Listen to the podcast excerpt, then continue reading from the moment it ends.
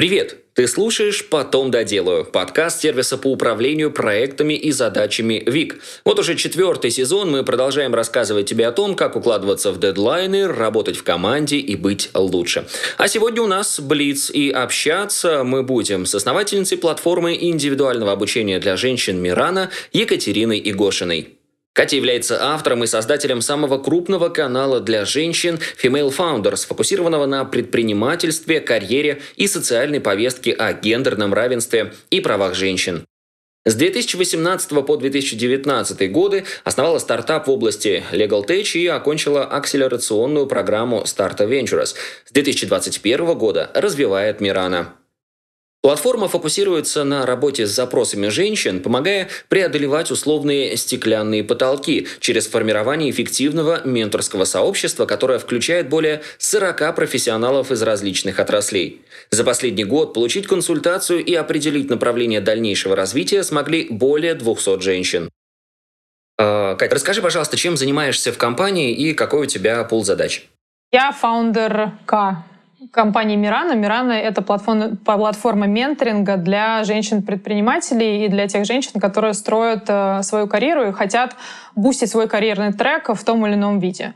То есть мы платформа менторинга, но с фокусом на женщин, но, безусловно, мы допускаем и любой другой гендер, который обратится к нам на платформу.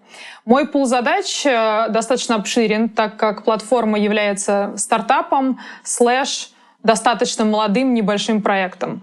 Нас семь человек, э, и так или иначе я вовлечена практически во все процессы, может быть, только за исключением ведения бухгалтерского учета э, и, наверное, все. Какие-то отпускаю юридические вопросы на, на специалистов э, по праву. Возможно, туда не ныряю, но в остальном во всем я заныриваю достаточно глубоко. Поэтому широкий спектр задач. А, опиши, пожалуйста, как выглядит твой обычный рабочий день. Мой обычный рабочий день э, выглядит э, с супер ранним подъемом с утра. Я очень рано встаю, не потому что я такая классная, а потому что у меня двое детей, которые к 7.30 должны попасть в специальное учреждение, где их там обучают разным вещам. А, я рано встаю, э, и дальше я иду строго по плану, который у меня в, в таск-менеджере. А, то есть я отвожу детей туда, куда нужно их отвезти, делаю всякие различные им preparations утренние, и дальше иду строго по календарю. Иногда у меня с утра есть спорт, иногда с утра спорта нет, но в целом все отражено в, как раз э, в моем менеджере, где записаны все задачи. В противном случае, если там что-то не записано, этого просто не случится. Вот так вот. Этого достаточно ли на ответ, как, из чего состоит мой день? Да, расскажи, пожалуйста, как планируешь э, свой день? Я так понимаю, что происходит это заранее. Это происходит заранее. Я долго вырабатывала свою собственную индивидуальную систему планирования времени. Особенно это отяготилось как раз с появлением детей без какой-либо системы невозможно просто выжить, как, как, как, как оказалось. Я готовлюсь к неделе, э, на выход... к неделе рабочей на выходных. То есть в воскресенье я пытаюсь примерно э, скроить и сверстать всю свою неделю в... сначала даже иногда от руки, чтобы просто потом перенести это в, в тайминг, в календарь и в Trello. То есть я использую Notion, Trello и календарь, иногда заметки. И, собственно, иногда просто ручку и блокнот я, я, можно сказать, сценирую свою неделю, потому что там есть константные мероприятия или события, которые точно нужно организовать, либо сделать, либо отменеджерить, все что угодно. И потом уже в течение недели я пытаюсь вот этот график э, туда добавлять то, что добавляется хаотично. Угу. А многозадачность, по-твоему, это хорошо или плохо и почему?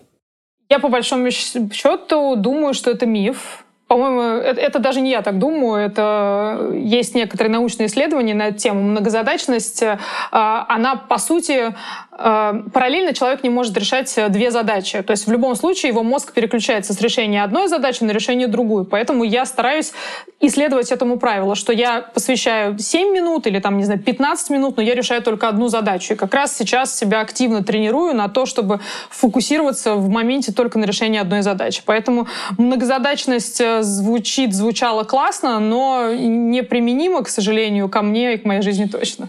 Э, как совмещать несколько проектов, взаимодействовать с разными командами и делать это эффективно и не теряться?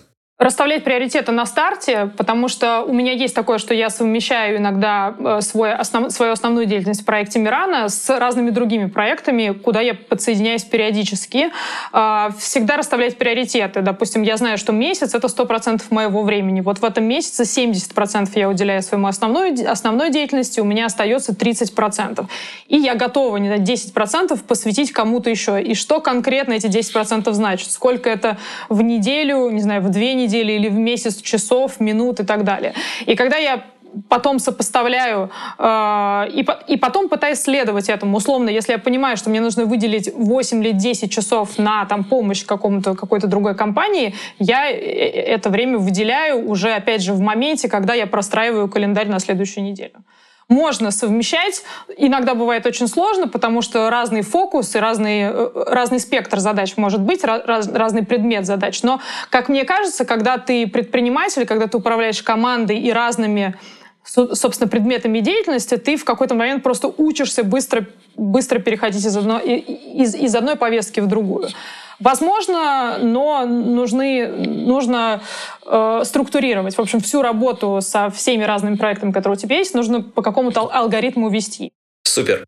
А что помогает эффективнее управлять командой и достигать поставленных целей?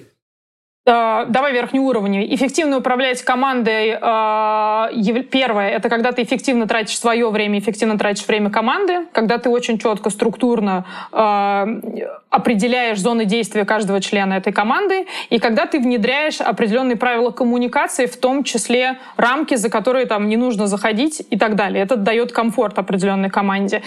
А, последнее, last but not least, это радикальная честность, что, конечно, сложно достижимо, но крайне важно. Вот научиться жить в системе такой радикальной честности, при этом не быть токсичным и не скатываться в какие-то эмоциональные рамки, а, вот это, вот это все помогает управлять командой. И не получить на Новый год футболку с надписью «Душнила», ты имеешь в виду, да? Это вот, вот да, это вообще да. Не, да, именно так. А, скажи, пожалуйста, когда ты последний раз чувствовала выгорание и как с этим справилась? Периодически я нахожу себя в этом моменте. Это, кстати, не зависит от сезона. Вот некоторые выгорают к Новому году или еще когда-то. Я периодически выгораю, что, как мне уже кажется, исходя из моего опыта, нормально для любого предпринимателя, который вглубь копает один и тот же проект а, очень простые способы. Я делаю небольшой степ-бэк, то есть я пытаюсь, наоборот, э, выговоришь, э, просто немножко замедлиться, остановиться, переключить фокус не на что-то другое, а в смысле просто на себя с точки зрения позаниматься больше спортом, попробовать отвлечься на что-то другое, что мне еще нравится, э, дать себе хотя бы какой-то период времени, иногда недели, иногда 2-3 дня, вот именно как раз дать заднюю, чтобы просто сделать рефреш самого себя и дальше уже э, продолжать работать. В общем, это для меня управляемое стало состояние. Я чувствую, когда я к нему подхожу, не довожу себя до ручки, стараюсь не доводить до каких-то там крайних состояний, а просто пытаюсь вот как раз на на ранней стадии начала этого процесса выгорания я себя ловлю, делаю шаг, шаг назад или два шага назад, немножко как бы отдыхаю, как будто бы, и возвращаюсь. Можем ли мы отнести этот способ э, к способу, который помогает оставаться продуктивным? Или есть еще какие-то техники, приемы, лайфхаки? Я думаю, что навыки правильного, субъективно для себя конкретно правильно тайм-менеджмента и вовремя ловить себя на вот таких эмоциональных просадках, в том числе выгорание, это как раз э, и способ да, быть эффективным. То есть именно такой разговор постоянный с собой и чувствовать себя, твое состояние. Ты всегда знаешь, в какой момент ты наиболее эффективен, всегда знаешь, когда можно самого себя пережать, то есть уйти немножко в стресс, уйти немножко в выгоревшее состояние. Просто ты зна- должен знать ради чего. Но постоянно это должна быть управляемая ситуация. Но опять же, мы иногда оказываемся в такой внешней среде, которая, которую мы не можем управлять ни в коей мере, что случилось с предыдущим годом. И те тем не менее, все равно, даже в самых сложных, таких, казалось бы, крайних ситуациях, нужно себя вытаскивать и научиться най найти само самому для себя механизмы, которые тебя в, в более ресурсное состояние возвращают. Хотя я не люблю слово «ресурсное», но применим его и тут, окей. А есть ли у тебя или у кого-то из окружения привычки, которые, как ты считаешь, мешают быть продуктивным? У меня привычки, которые мешают быть мне продуктивным. Сейчас я потуплю, подумаю, когда начнем, начнем от, от, записывать этот вопрос, ответ на этот вопрос чуть позже. Э, всегда есть привычки, которые мешают э, э, быть продуктивным, но я еще раз у меня, у меня такой привычки нет, как бы, но это звучит очень радикально. А, я пытаюсь, наоборот, внедрять привычки, которые перебивают вот как раз не какую-то прокрастинацию, либо я сублимирую что-то в каких-то разных привычках. Сейчас я нахожусь в том состоянии, когда, опять же, ты пытаешься менеджерить все рабочие вопросы самого себя и вопросы э, детей, поэтому у тебя там вообще нет времени практически на какие-то привычки, которые не позволяют тебе быть эффективными. Ты это осознанно принимаешь и пытаешься усовершенствовать свой фреймворк самого себя, чтобы, наоборот, быть эффективным. Поэтому, если даже привычки есть, я не могу их вспомнить, но это не значит, что их прям совсем нету. Вот так. А ты сегодня уже говорил о твоем достаточно напряженном графике с утра, когда нужно детей отвести, и самой тоже решать много задач. Как насчет work-life баланса? Насколько у тебя выстроены границы, есть ли они? Мне больше нравится выражение work-life гармония, когда ты находишь э, гармонию во всех своих социальных ролях в жизни. Э, у меня нет жестких границ, потому что, к сожалению, если у тебя жесткое разделение, вот здесь я работаю, а вот здесь у меня личная жизнь, там я что-то делаю в своей личной жизни, это не очень работает, потому что там и, и моя работа — это часть меня, и я в роли мамы или партнера, это часть меня, поэтому я пытаюсь это как раз все совместить, просто это должно ложиться в график, в график на календаре. Все, вот так вот. Поэтому жестких рамок нету, иногда я могу днем между разговорами какими-то сорваться и сделать что-то из, условно говоря, из списка «личная жизнь», но потом, э, если это ложится в график, это окей. Я это не разделяю, это я, я себя в такой роли приняла, и я пытаюсь как раз все вот эти, все вот эти вопросы отрабатывать. Вот как раз для таких списков э, рабочих дел, дел из сферы личной жизни, э, для этого какими приложениями и сервисами пользуешься чаще всего? Я повторюсь, я использую на текущий момент, причем постоянно, мне кажется, сейчас у многих это меняется. Кто-то добавляет сервисы, убирает, играется в одни сервисы, а, нравится им это или нет. Я сейчас использую Trello, использую календарь, использую Notion и использую заметки. Все, вот четыре, собственно, штуки, которые я сейчас... Э, это мои основные инструменты. Все. Угу. А есть ли у тебя хобби? Чем занимаешься в свободное время? Мне не нравится слово хобби, опять же, как бы странно это ни звучало. В свободное, если у меня есть свободное время, то я в любом случае потрачу его, скорее всего, на спорт. Это первое. То есть как только у меня появляется свободное окно, я трачу его на спорт. Причем это там либо плавание, либо это, э, либо это зал, либо это бег. Вот, наверное, вот эти три направления. Еще большой теннис, вот, э, соответственно, есть, присутствует. Это первое, на что я потрачу свободное время. Если у меня есть выбор, и после этого еще осталось свободное время, то, скорее всего, я что-то либо почитаю, либо посмотрю. Угу, да, к этому мы тоже обязательно чуть позже дойдем. А, расскажи, пожалуйста, какую-нибудь свою ошибку и какие выводы ты из нее сделала? Чему она научила? Ошибка, ошибка какая-то глобальная или из, из daily рутин такой э, ошибки? Ну, точнее. Слушай, ну вообще, конечно, да, чем глобальнее, тем показательнее, наверное, это будет история. Но если это будет что-то такое не очень масштабное, тоже ничего страшного.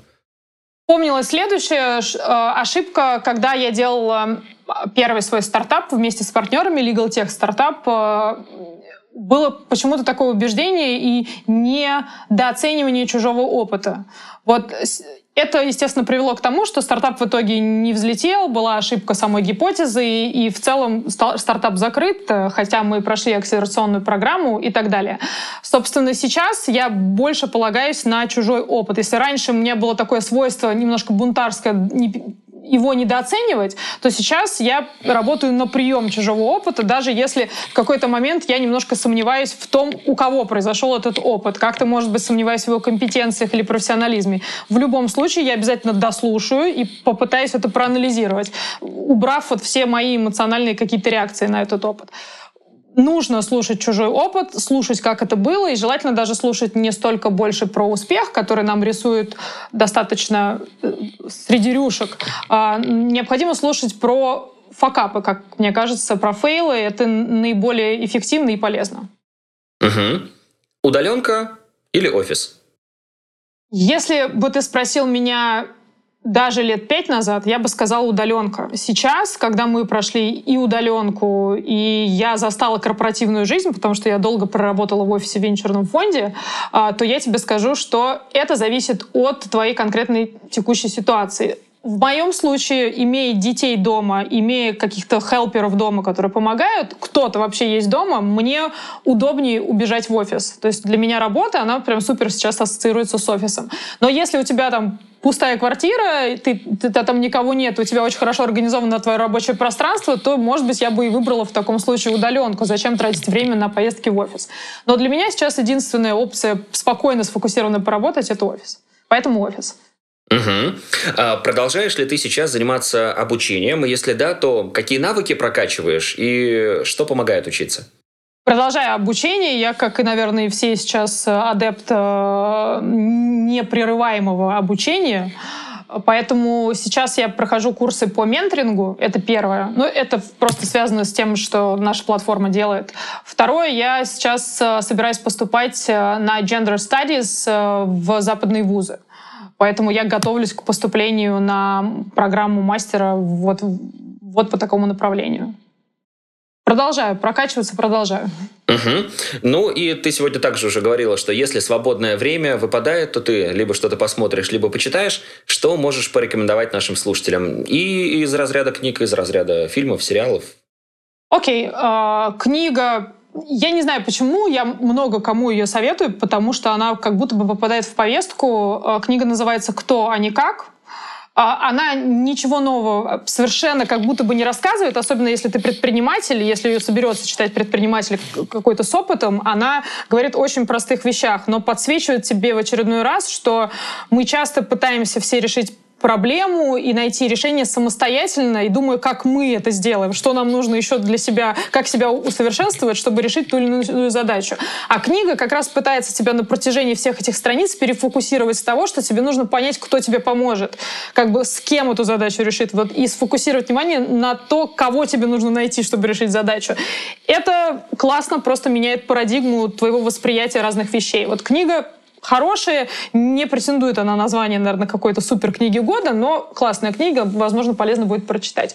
Из посмотреть э, сериалы никакие сейчас не посоветую, не придет в голову. Я посоветую послушать под, подкаст. Я, опять же, я советую его всем. Это Хьюберман Лаб, это профессор Стэнфорда.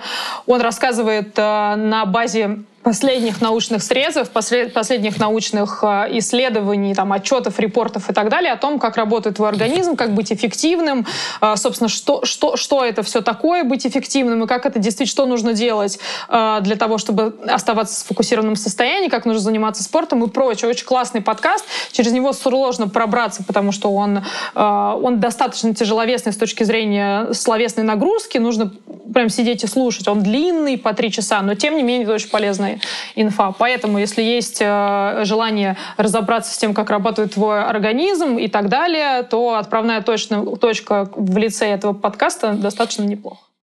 Супер. Кать, спасибо тебе большое за такие динамичные, но очень содержательные ответы. Спасибо, что дослушал выпуск до конца. Делись этим и другими выпусками со своими друзьями и знакомыми. Подписывайся, чтобы не пропустить новые выпуски. И, конечно же, регистрируйся в нашем сервисе ВИК. Вик отлично подойдет для работы с личными задачами, например, для планирования дел на день, так и для работы в команде.